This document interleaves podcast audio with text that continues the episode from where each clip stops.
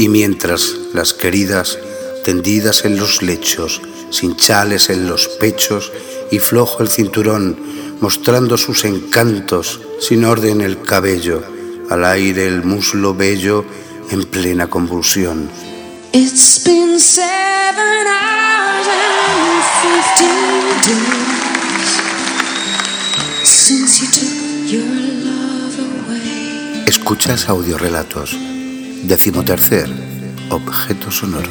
I go out every night and sleep all day since you took your love away.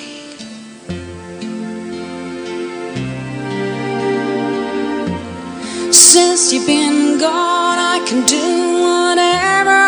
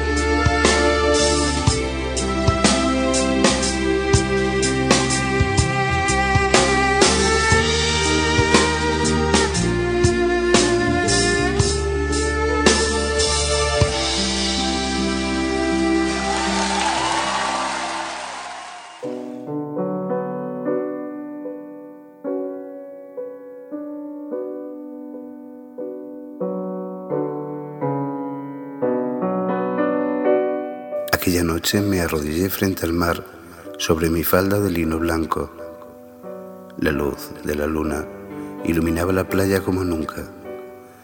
Las olas que rompían en el acantilado más fuerte que nunca estremecían mi cuerpo más de lo que ya estaba, mientras que por mis mejillas bajaban lágrimas por sentirle a mi lado, por querer amarlo.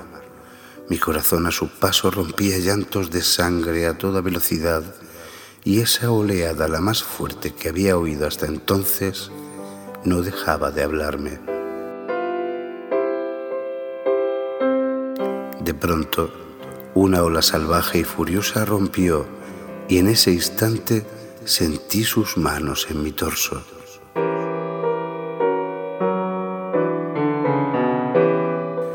Un escalofrío recorrió mi cuerpo y mientras me susurraba justo lo que quería oír, sus manos no dejaban ni de moverse. Tenía miedo que no le amara y justo era lo contrario mas sus manos en mis piernas y su boca en cuello me dejaban inmóvil y no podía decirle nada.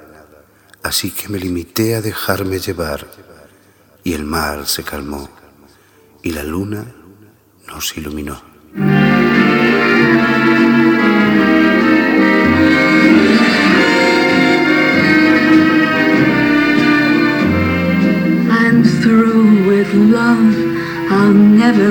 Again. Said to love, don't ever call again. For I must have you on no one. And so I'm through with love. I've locked my heart, I'll keep my feelings there. I've stopped my heart with icy frigid air. And I mean to care for no because I'm through with love. Why did you leave me to think you could care?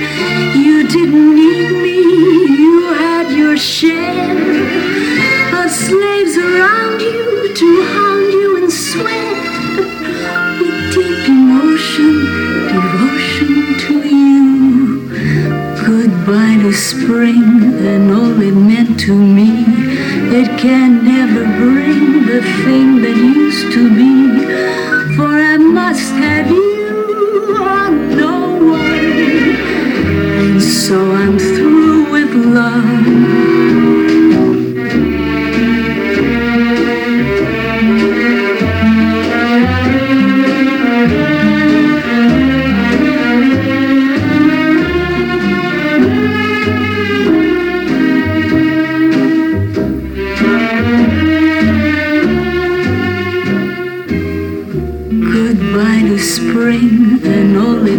To me. It can never bring the thing that used to be. For I must have you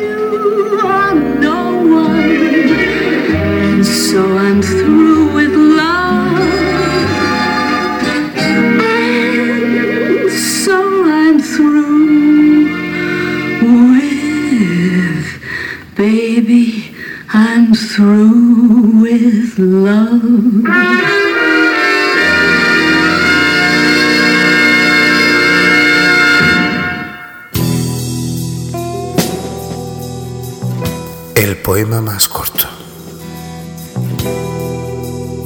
El poema más corto eres tú. El poema más corto es aquel que está en tus labios y lo llaman beso. El poema más corto es aquel que al voltear a verme me regala un suspiro y al mirar tus ojos me delato y me desarmo. El poema más corto es aquel que está en tus palabras y en el silencio que hay entre ellas. El poema más corto son los sentimientos encontrados, todos y todos extraviados. El poema más corto es el momento indicado y es también aquel arrebatado. El poema más corto son los miles de besos derramados en tu cuerpo y es también ese fallido intento. El poema más corto es el haber esperado por ti todas las veces que nunca llegaste. El poema más corto es la abismal distancia al tomarnos de la mano y el estar tan cerca en la distancia. El poema más corto es estar a tu lado no estando y estar ausente al besarnos. El poema más corto es también indiferencia y el pensarte a cada instante. El poema más corto son los besos ajenos que al pensar en ti los hago nuestros. El poema más corto son los cubiertos sucios, los vasos vacíos y los platos rotos. El poema más corto son las sábanas frías y a veces tibias y otras tantas ardientes al paso de las noches y de los días. El poema más corto es no voltear atrás y saber perdonar. El poema más corto son los libros leídos y las letras nunca escritas. El poema más corto es el movimiento certero, preciso y firmemente suave y agresivo para gritar al mismo tiempo. El poema más corto es interrumpir la marea y seguir navegando. El poema más corto son los deseos todos en una noche. El poema más corto son los sueños todos en un deseo. El poema más corto son los silencios provocados y los gritos reprimidos. El poema más corto son los destinos encontrados y las extrañas coincidencias. El poema más corto es tan solo un verano en otoño. El poema más corto es a veces también primavera en invierno. El poema más corto son las cuatro estaciones olvidadas en un año. El poema más corto es un enorme arco iris que ilumina todas nuestras noches aquellas cuando nos vamos juntos a la luna en una estrella. El poema más corto somos tú y yo, no eres tú. El poema más corto es lo simple y complicado de explicarlo. El poema más corto es aquel que nunca se escribió. El poema más corto es aquel que se escribe todos los días. El poema más corto es aquel que nunca termina, el poema más corto.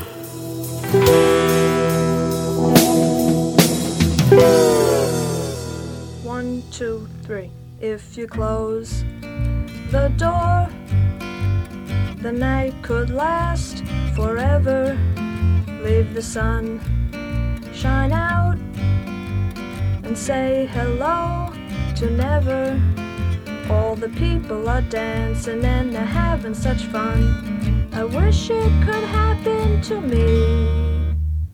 But if you close the door, I'd never have to see the day again. If you close the door, the night could last forever. Leave the wine glass out and drink a toast to never. Oh, someday I know someone will look into my eyes and say, Hello, you're my very special one. But if you close the door, I'd never have to see the day again. Dog party bars, shiny Cadillac cars, and the people on subways and trains. Looking grey in the rain as they stand disarrayed. All but people look well in the dark. And if you close the door, the night could last forever. Leave the sun shine out and say hello to never. All the people are dancing and they're having such fun. I wish it could happen to me. Cause if you close the door, I'd never have to see the day again. I'd never have to see the day again. Once more, I'd never have to see the day again. Este, mi cabeza se va.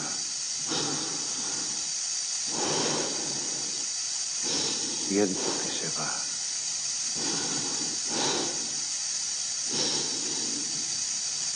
Siento que se va. Mi cabeza se va.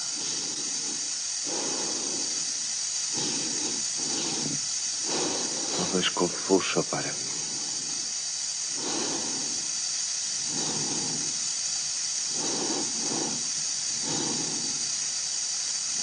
Mi cabeza se va.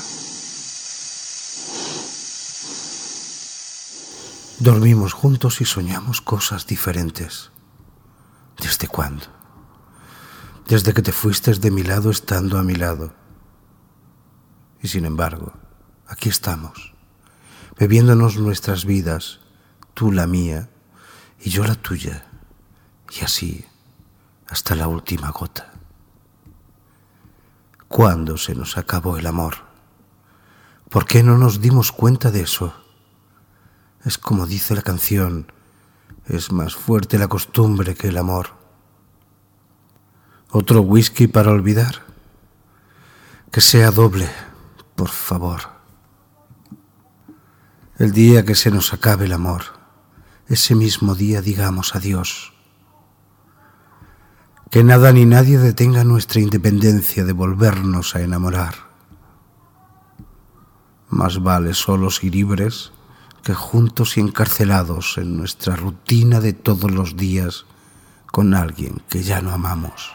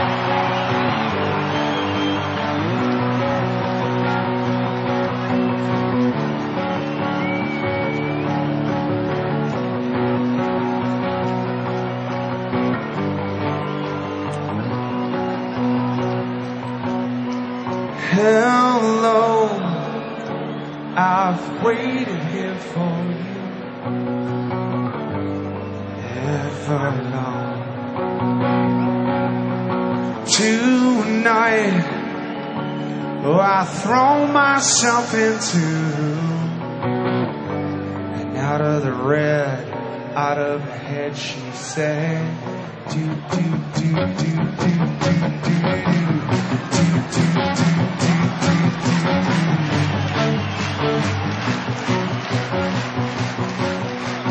Come down and waste away with me.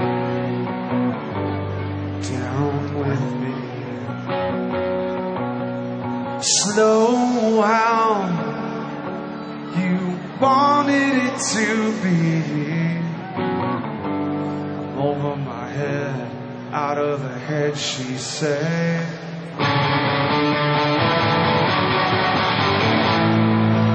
And I wonder,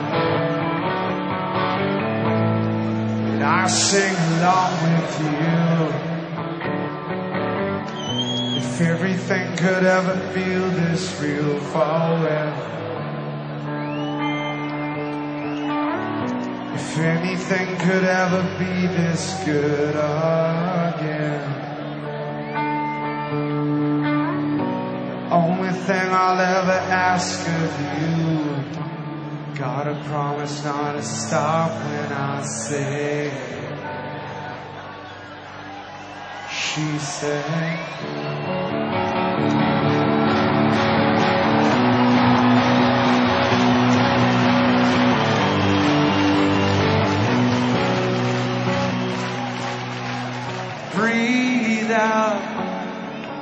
so I can breathe you in, hold you in. And now I know you've always been out of your head, out of my head. I sang.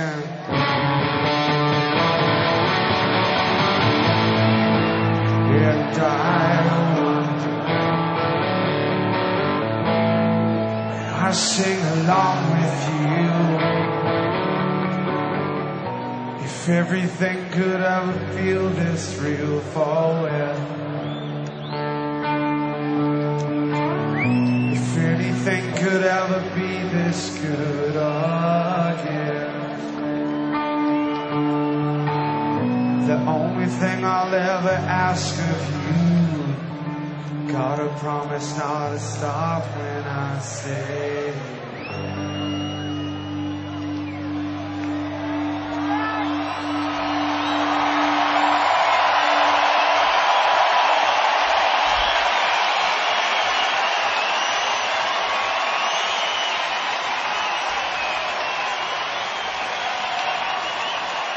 Si no conocéis la sensación de tener la botella en la mesilla de noche y dejar ir las palabras, no sabéis nada. Si no sentís esa necesidad de vomitar lo que tengáis que decir, no merecéis la muerte, pues os alcanzó hace tiempo. Sentid la visión borrosa, el ardor de la garganta, la furia en la palabra. Vivid.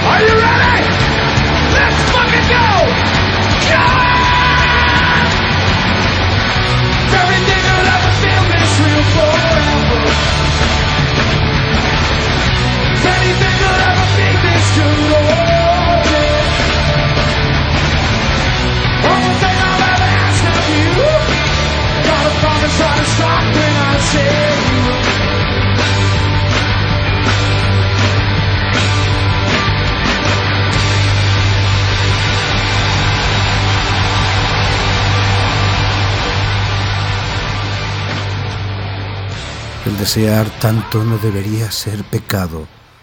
Pecado es olvidarlos. Evaporadas las ganas, arremeten los deseos. Quisimos ser protagonistas de los miles de sueños eternos que terminan hoy como siempre, que se esfuman, que vuelan lejos, como cuervos negros al atardecer buscando el refugio a tantos deseos incumplidos, prohibidos, olvidados por el maldito y bendito respeto y recato, ética de amor.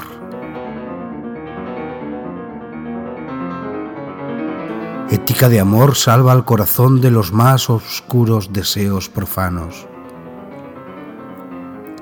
Callo así todos mis deseos, esos que veo a diario por la calle pasar.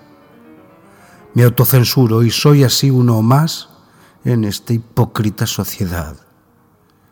El simple hecho de desear por instinto animal no debería ser estrangulado por el que dirán. Sigo caminando por la calle, así, tan normal. Me da vértigo el punto muerto. Y la marcha atrás. Vivir en los atascos.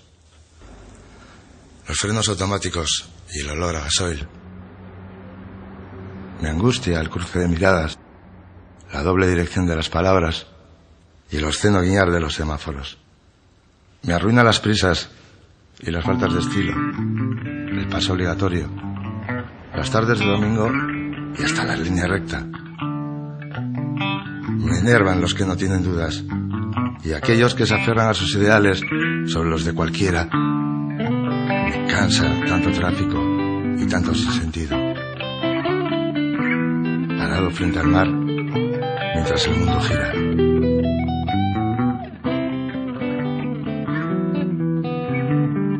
Vive mirando una estrella, siempre en estado de espera. Bebe a la noche ginebra para encontrarse con ella. Sueña con su calavera y viene un perro y se la lleva y aleja la pesadilla, dejando en un agujero unas flores amarillas para acordarse de su pelo.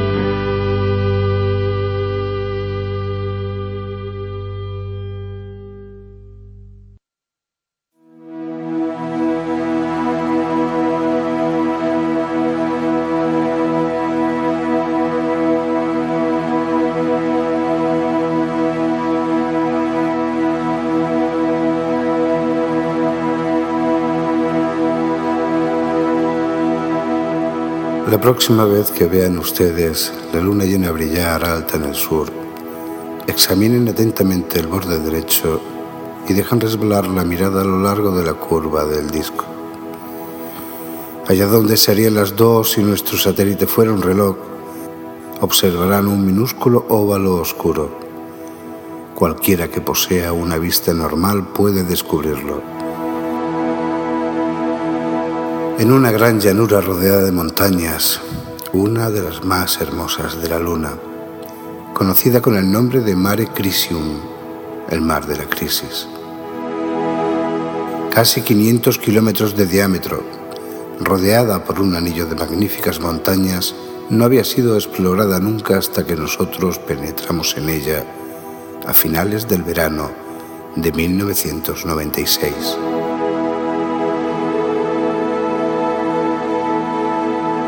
Nuestra expedición había sido cuidadosamente planeada.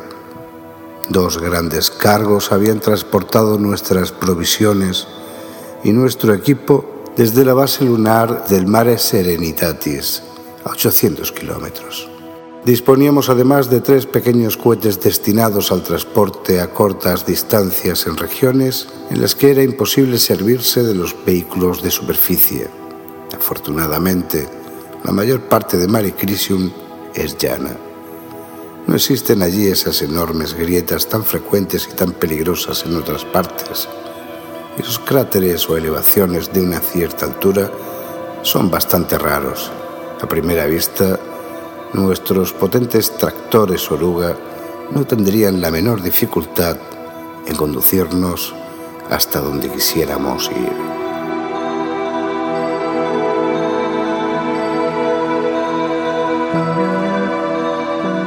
Yo era el geólogo, o selenólogo, si quieren ser ustedes pedantes, jefe del grupo destinado a la exploración de la zona sur del mare.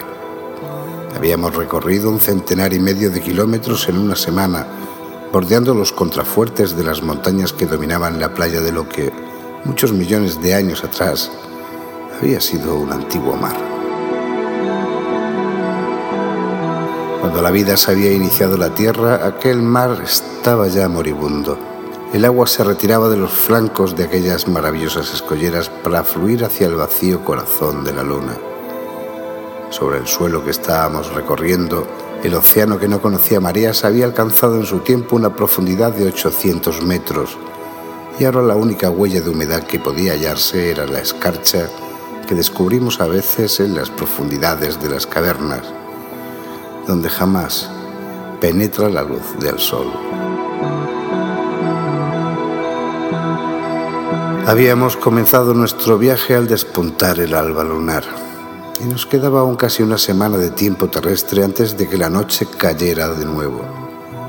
Descendíamos de nuestros vehículos cinco o seis veces al día, vestidos con nuestros trajes espaciales, y nos dedicábamos a la búsqueda de minerales interesantes o plantábamos señales indicadoras para guiar a futuros viajeros. Era una rutina monótona y carente de excitación podíamos vivir confortablemente al menos durante un mes en el interior de nuestros tractores presurizados y si nos ocurría algún percance, siempre nos quedaba la radio para pedir ayuda, tras lo cual no teníamos otra cosa que hacer más que aguardar la llegada de la nave que acudiría a rescatarnos.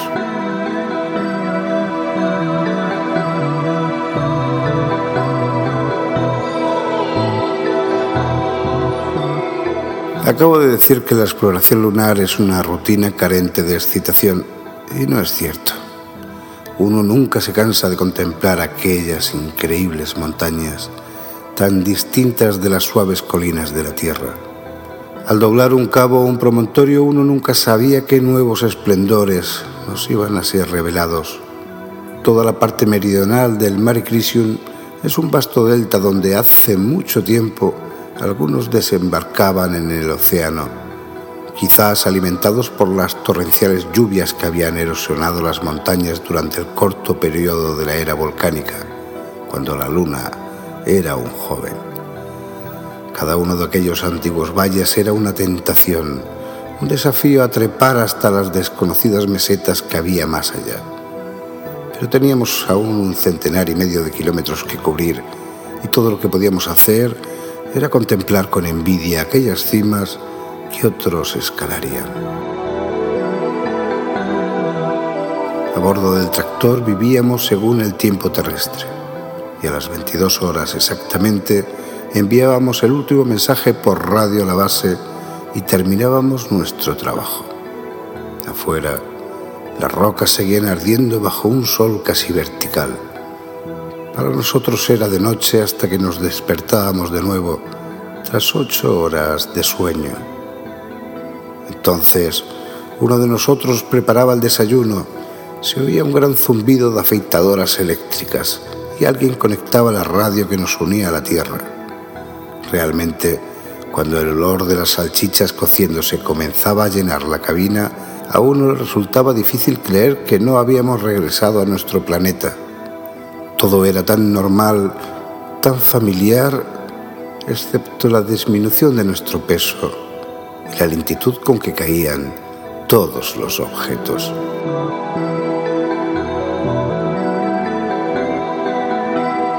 Era mi turno de preparar el desayuno en el ángulo de la cabina principal que servía como cocina.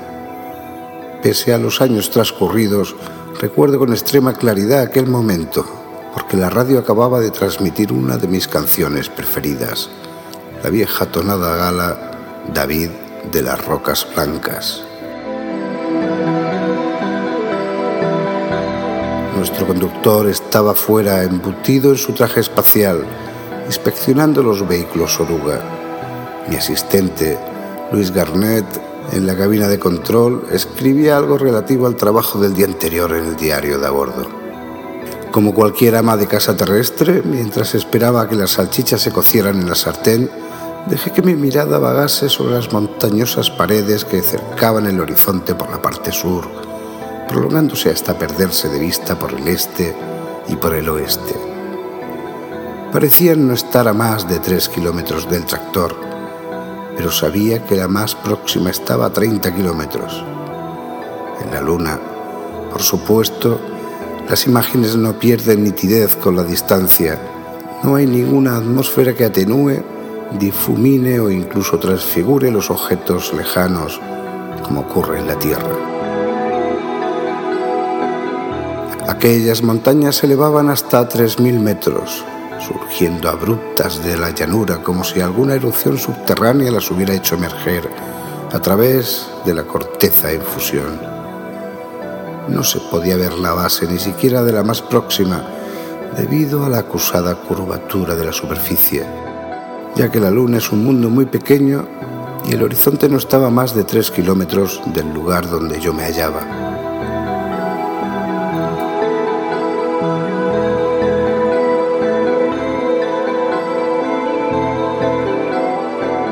Levanté los ojos hacia los picos que ningún hombre había escalado nunca, aquellos picos que antes del nacimiento de la vida sobre la Tierra habían contemplado cómo se retiraba el océano, llevándose hacia su tumba la esperanza y las promesas de un mundo. El sol golpeaba los farallones con un resplandor que cegaba los ojos, mientras que un poco más arriba las estrellas brillaban fijas en un cielo más negro que la más oscura medianoche de invierno en la tierra.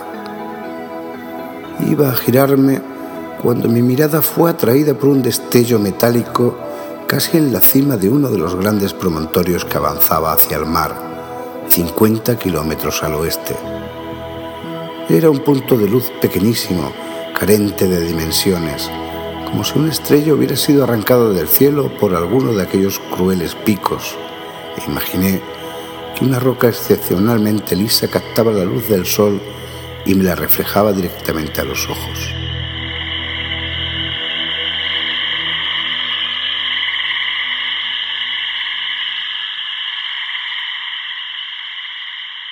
Era algo que sucedía a menudo.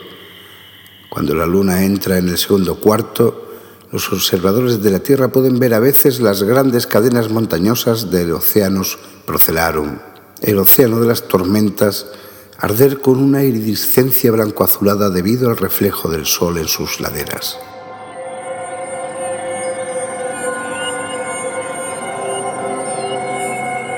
Pero sentía la curiosidad de saber qué tipo de roca podía brillar allá arriba con tanta intensidad, de modo que subí a la torreta de observación y orienté nuestro telescopio hacia el oeste.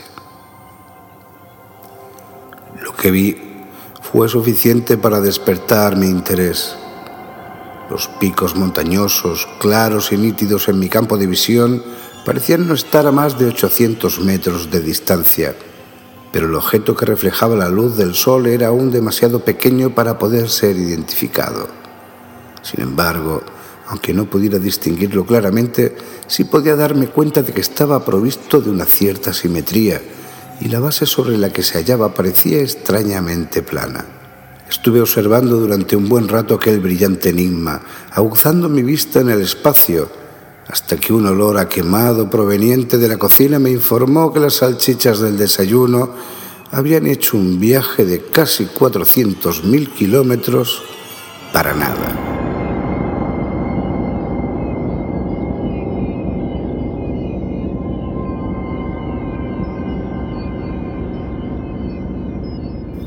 Mientras avanzábamos a través del Mare Crisium, aquella mañana con las montañas irguiéndose a occidente, discutimos sobre el caso y continuamos discutiendo a través de la radio cuando salimos a realizar nuestras prospecciones.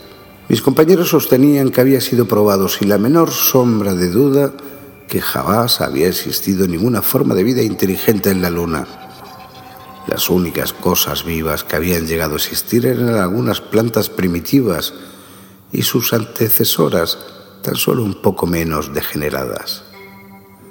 Esto lo sabía yo también como todos, pero hay ocasiones en las que un científico no debe temer al ridículo.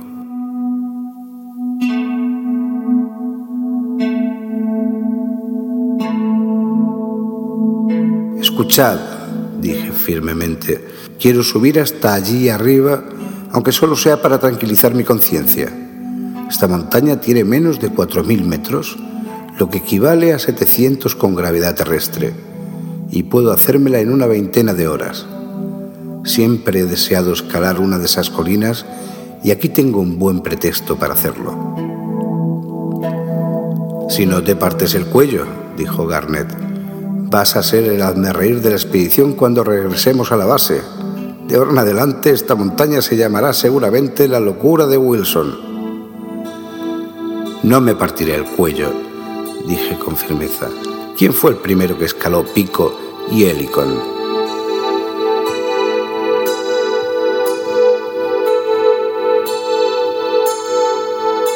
¿Pero no eras un poco más joven por aquel entonces? preguntó suavemente Luis. Una razón de más para ir, dije muy dignamente. Aquella noche nos acostamos pronto tras conducir el tractor hasta unos 500 metros del promontorio. Garnet vendría conmigo al día siguiente.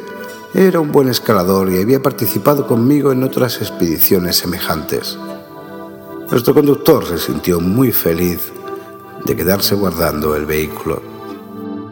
A primera vista, aquellas paredes parecían prácticamente inescalables, pero cualquiera que tuviera un poco de experiencia sabía que la escalada no presenta serias dificultades en un mundo donde el peso queda reducido a una sexta parte. El auténtico peligro del alpinismo lunar reside en el exceso de confianza. Una caída desde 100 metros en la Luna es tan mortal como una caída desde 15 metros en la Tierra.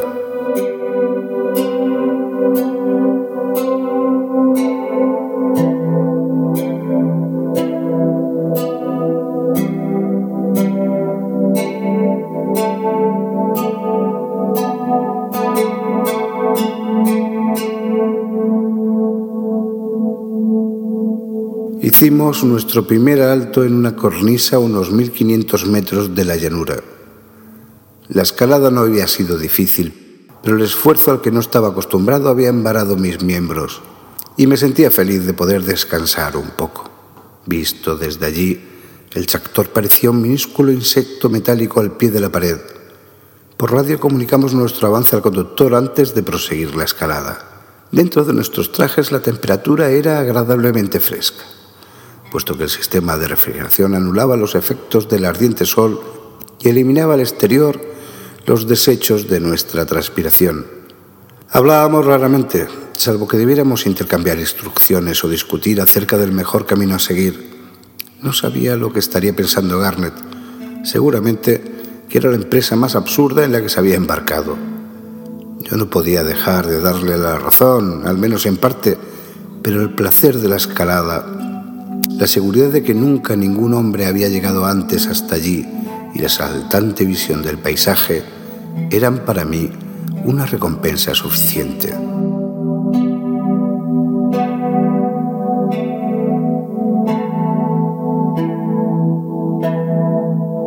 No recuerdo haber experimentado ninguna excitación especial al hallarnos ante la pared rocosa que había examinado a través del telescopio el día antes desde una distancia de 50 kilómetros. Se extendía hasta una veintena de metros por encima de nosotros y allá en aquella esplanada se hallaba el objeto que me había atraído a través de toda aquella extensión desértica. Casi con toda seguridad, no era más que un bloque de roca nacido en alguna época pasada a consecuencia del impacto de un meteorito, con los planos de estratificación pulidos y brillantes aún en la inmovilidad eterna e inmutable. La roca no tenía apoyos, de modo que tuvimos que usar un garfio. Mis cansados brazos parecieron recuperar una nueva fuerza cuando lancé el anda de tres puntas haciéndola girar sobre mi cabeza. La primera vez falló su presa y cayó lentamente cuando tironeamos de ella para comprobar su solidez. Al tercer intento las púas se sujetaron sólidamente y ni siquiera el peso combinado de nuestros dos cuerpos consiguió moverla. Garnet me lanzó una ansiosa mirada. Hubiera podido decirle que deseaba subir yo primero, pero me limité a sonreír a través del cristal del casco y agité la cabeza. Luego lentamente, sin prisas, inicié el último tramo de la ascensión.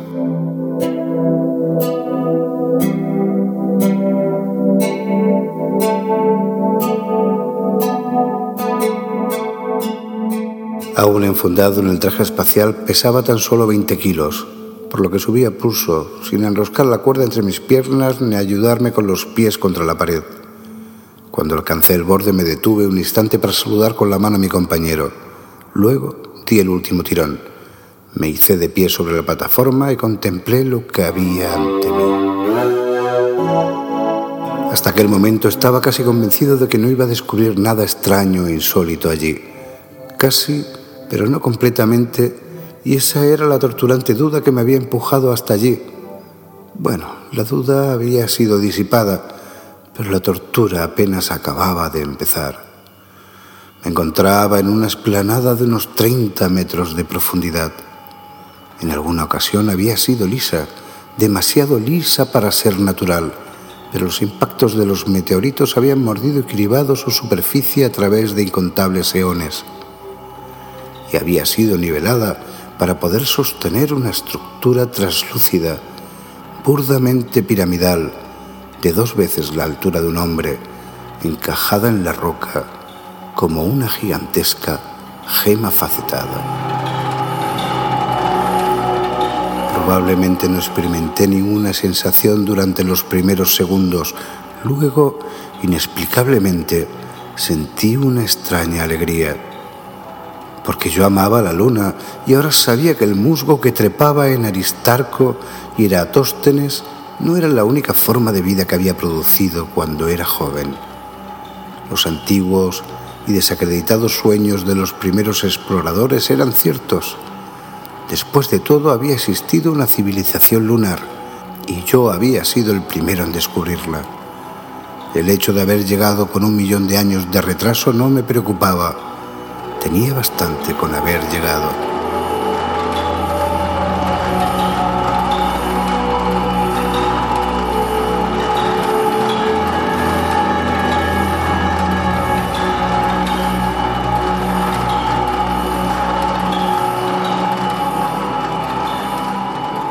Mi cerebro comenzaba a funcionar de nuevo normalmente, analizando, planteando preguntas.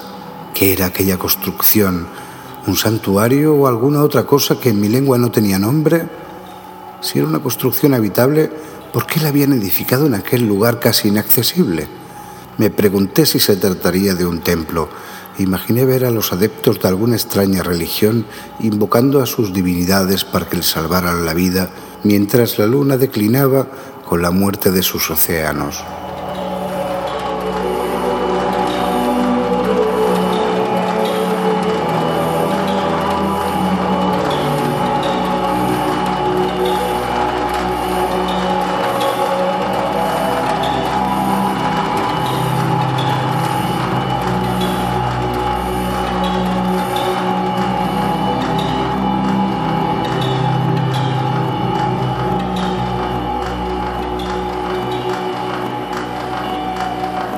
Unos pasos para examinar más de cerca el objeto, pero la cautela me impidió acercarme demasiado.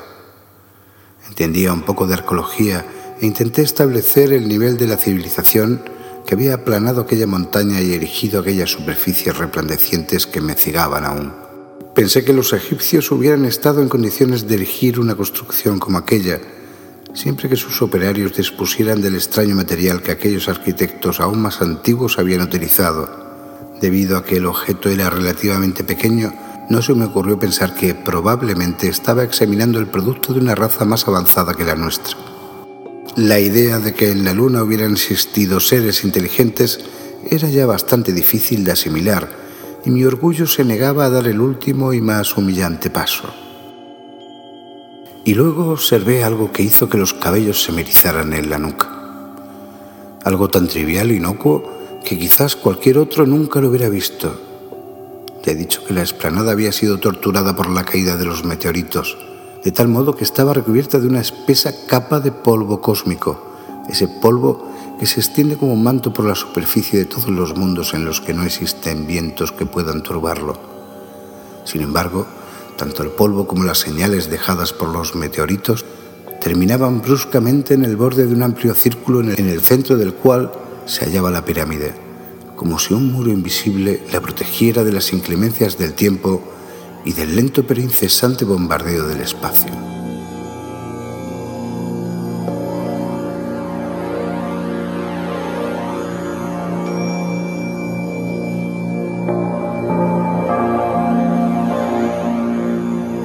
Que alguien estaba gritando en mis auriculares y finalmente me di cuenta de que Garnet me estaba llamando desde hacía rato. Avancé con paso vacilante hacia el borde de la esplanada y le hice señas de que subiera, porque no me sentía muy seguro de ser capaz de hablar. Luego me giré de nuevo hacia el círculo en el polvo. Me incliné y tomé un fragmento de roca y lo lancé sin excesiva fuerza hacia el brillante enigma. Si la piedra hubiera desaparecido al chocar contra aquella invisible barrera, no me hubiera sorprendido, pero se limitó a caer al suelo, como si hubiera chocado contra una superficie curva.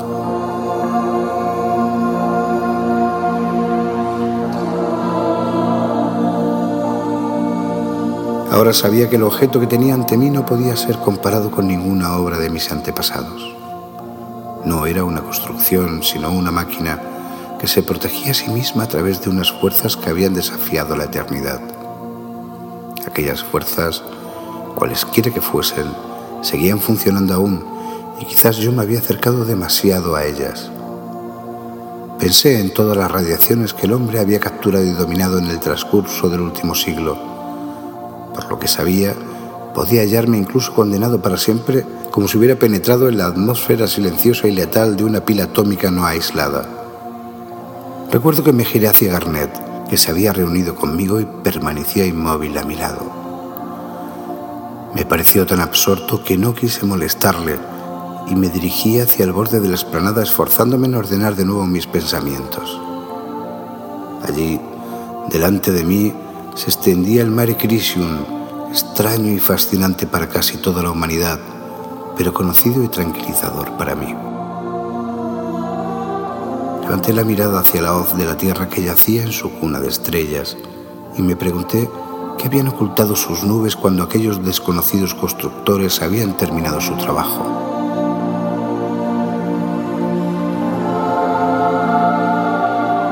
Era la humeante jungla del carbonífero, la desierta orilla de los océanos sobre la que reptaban los primeros anfibios para conquistar la tierra firme, o un periodo más anterior aún, el periodo de la soledad, antes de que la vida iniciara su desarrollo.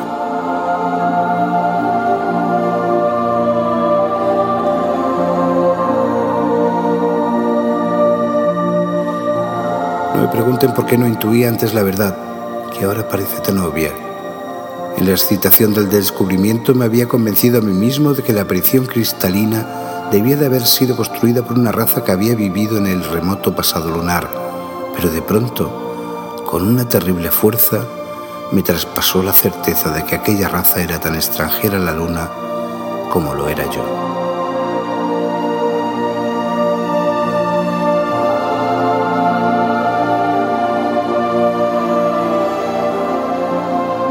En el transcurso de 20 años de exploraciones no habíamos hallado ningún otro rastro de vida a excepción de algunas plantas degeneradas.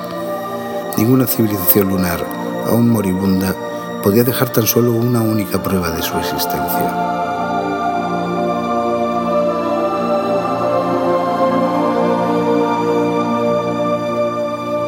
Volví a mirar la resplandeciente pirámide y me pareció más extraña que nunca cualquier cosa perteneciente a la luna. Y entonces, de golpe fui sacudido por un estallido de risa histérica provocado por la excitación y por la excesiva fatiga, porque me había parecido que la pirámide me dirigía la palabra y me decía, lo siento, pero yo tampoco soy de aquí.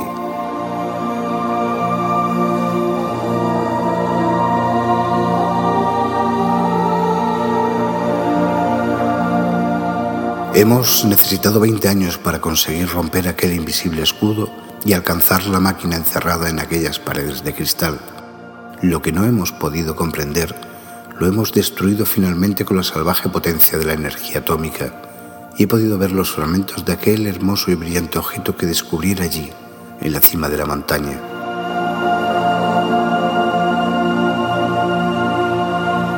No significaban absolutamente nada los mecanismos de la pirámide, suponiendo que lo sean, son fruto de una tecnología que se halla mucho más allá de nuestro horizonte.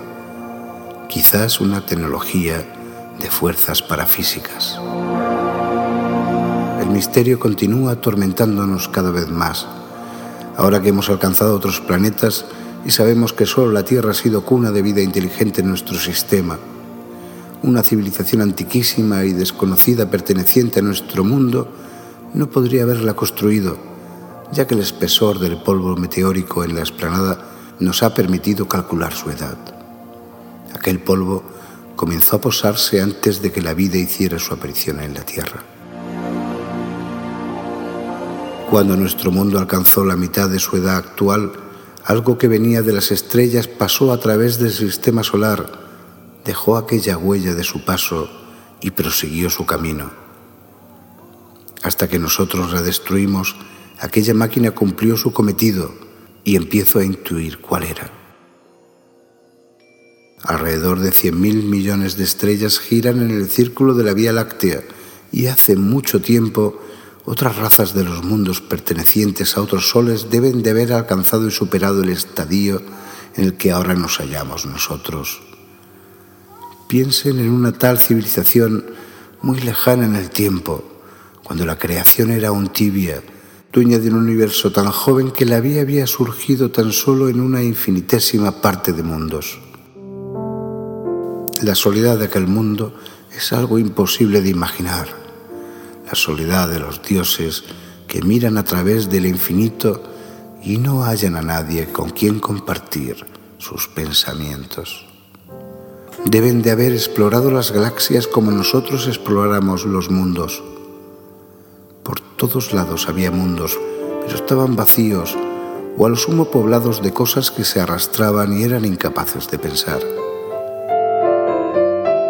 Así debía de ser nuestra tierra, con el humo de los volcanes ofuscando aún el cielo, cuando la primera nave de los pueblos del alba surgió de los abismos más allá de Plutón.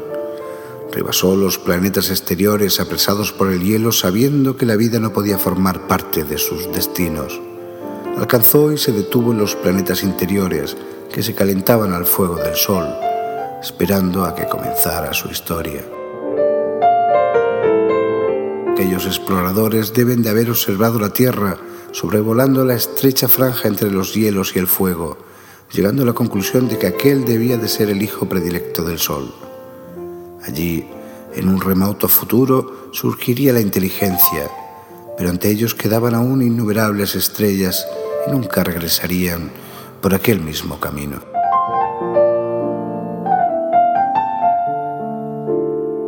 Así pues, dejaron un centinela, uno de los millones que deben de existir esparcidos por todo el universo, vigilando los mundos en los cuales vibra la promesa de la vida. Era un faro que, a través de todas las edades, señalaba pacientemente que aún nadie lo había descubierto. Quizás ahora comprendan por qué la pirámide de cristal fue instalada en la luna y no en la Tierra.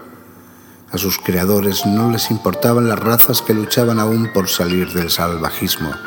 Nuestra civilización les podía interesar tan solo si dábamos prueba de nuestra capacidad de supervivencia, lanzándonos al espacio y escapando así de la Tierra, nuestra cuna.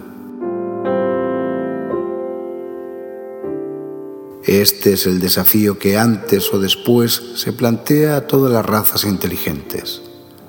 Es un desafío doble porque depende de la conquista de la energía atómica y de la decisiva elección entre la vida y la muerte. Una vez superado este punto crítico, era tan solo cuestión de tiempo que descubriéramos la pirámide y la forzásemos para ver lo que había dentro. Ahora ya no emite ninguna señal y aquellos encargados de su escucha deben de haber vuelto su atención hacia la Tierra.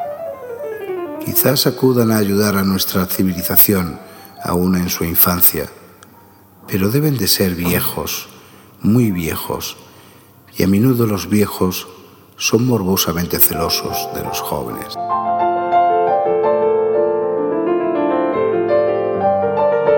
Ahora ya no puedo mirar la Vía Láctea sin preguntarme de cuál de esas nebulosas estelares están acudiendo los emisarios. Si me permiten hacer una comparación bastante vulgar, hemos tirado del aparato de alarma y ahora no podemos hacer otra cosa más que esperar.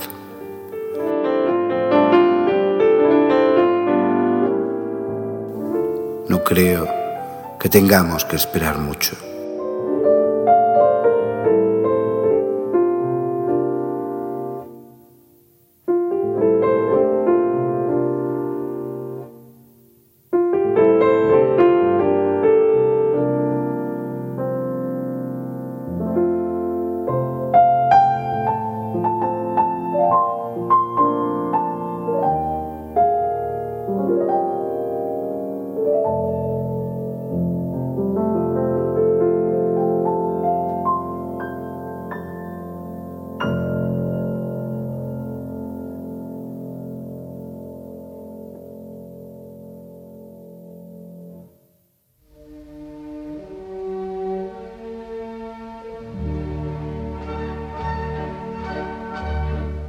Has escuchado audiorelatos, decimocuarto objeto sonoro, con colaboraciones y relatos de Eugenia Tavio, Daniel Guzmán y Excidinfero.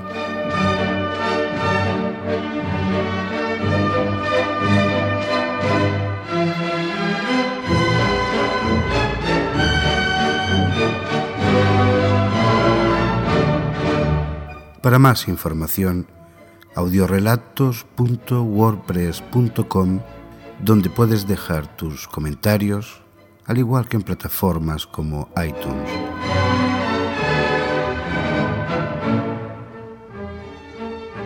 Y recuerda, estos sonidos y contenidos están hechos de forma altruista exclusivamente para el disfrute personal de quien los hace y para el posible disfrute tuyo que eres quien lo oyes, quien lo escucha. Considéralo como un regalo.